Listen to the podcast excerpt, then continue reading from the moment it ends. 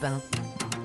6h11, bon réveil euh, sur Europe 1 et courage si vous êtes déjà au travail. On pense à vous et Oui. on vous accompagne. Oui, avec grand plaisir. On a aussi épluché la presse du matin. Vous le savez, c'est le pressing, les trois articles qui nous ont plu. Avec nous, Dimitri Vernet. Et qu'avez-vous repéré, Dimitri? Alors ce matin, c'est un article dans Ouest France qui m'a interpellé, surtout quand j'ai lu son titre. Pourquoi a-t-on besoin d'un doudou à l'âge adulte? Ah, pourquoi? Alors parce que oui, le doudou c'est un petit peu l'allié des bébés et des petits enfants, mais parfois les ados et même certains adultes en ont toujours un. Je ne sais pas si c'est votre cas. C'est de la nostalgie, peut-être euh, c'est votre cas, vous n'en non. avez plus. Non. Je sais pas si je vous déçois, mais non. J'avais pas envie de rentrer dans votre intimité comme ça, mais bon, on sait jamais. Eh bien, figurez-vous qu'il y a plus d'adultes qu'on ne le pense qui en ont un. Ouais. Alors pas exactement pour les mêmes raisons qu'un bébé, car pour l'enfant, le doudou a vraiment des propriétés sensorielles, notamment pour euh, développer le toucher et l'odorat, voire parfois il a une dimension magique où beaucoup d'enfants parlent à leur nounours, lui confient des choses en espérant Hmm. qu'il règle leurs problèmes. Des éléments qu'on ne retrouve pas du tout chez l'adulte, qui utilise leur doudou surtout pour se réconforter.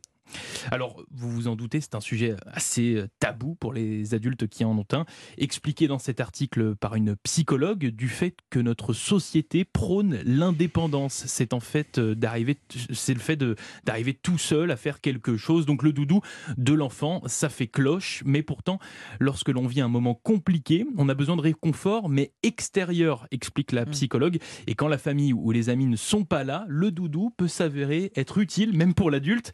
Donc, tant que votre précieux doudou ne devient pas indispensable, il peut vraiment avoir des effets bénéfiques chez l'adulte.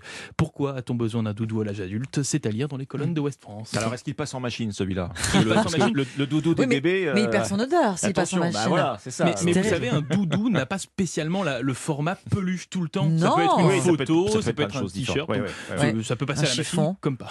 Ouais, ouais, ça peut perdre aussi, euh, si c'est un nounours, ses pattes, ses yeux. C'est une catastrophe. Vous parlez d'expérience, j'ai Ah l'impression. Ombline, qu'est-ce qui vous a Alors, frappé ce matin Oh bah tiens, on on n'est pas sur le doudou, mais bon. Euh, je vous parlais de l'alligator Wally euh, hier. Oui, Wally oui. aux États-Unis, soutien émotionnel pour son propriétaire Joseph qui a repris le goût à la vie grâce à son com- compagnon à Ecaille. hein, C'était à Philadelphie. Eh Bien, je vous engage euh, à nouveau ce matin à revenir donc sur tout ce que vous avez toujours cru. L'alligator tout mignon et le kangourou bête féroce. C'est à nouveau dans le Huffington Post euh, ce matin. L'histoire, mes amis, est quand même tragique. On apprend euh, qu'hier, un homme en Australie a été attaqué par un kangourou sauvage à Redmond, dans le sud-ouest du pays.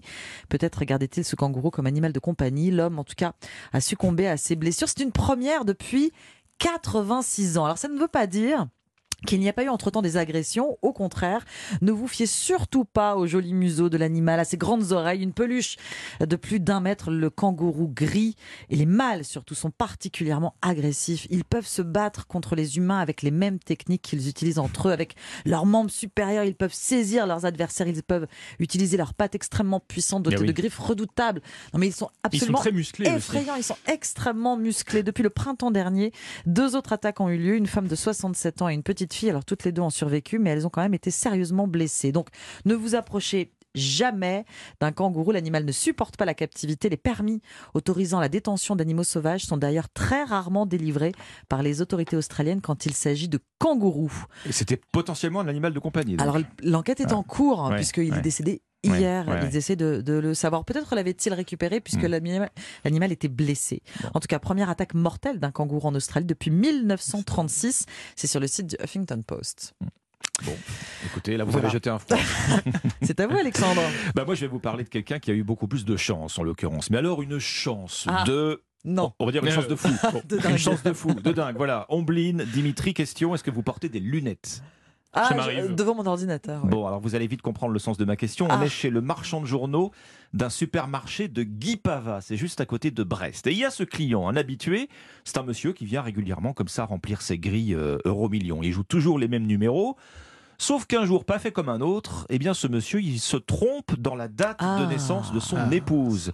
Il n'a pas êtes- coché la bonne grille. Voilà. La bonne case. Alors vous avez déjà entendu ces histoires à se taper la tête contre les murs. Je joue tous les jours les mêmes numéros et pile le seul jour où j'oublie de jouer, bam, ce sont les numéros qui sortent. Là, ouais. énorme coup de bol au contraire. Notre joueur Ah oui. breton se trompe dans ses numéros fétiches, mais boum, à cause de ça, ou grâce à ça plutôt, Ouais. il gagne 200 000 euros. Oh. Oh. Alors pourquoi il s'est trompé La boulette à 200 Ah 000 oui. euros. Pourquoi il s'est trompé bah, C'est pas un, un trou de mémoire qu'il a eu là, c'est qu'il avait simplement oublié ses lunettes. Alors, Ah, d'accord. on Il oublie ses rien lunettes. C'est rageant, ça aurait pu gâcher simplement sa journée. Il remplit quand même sa grille, il coche à côté, et là, bingo. Alors il a quand même de quoi enrager un peu ce monsieur, parce qu'il avait les 5 bons numéros plus une étoile chance.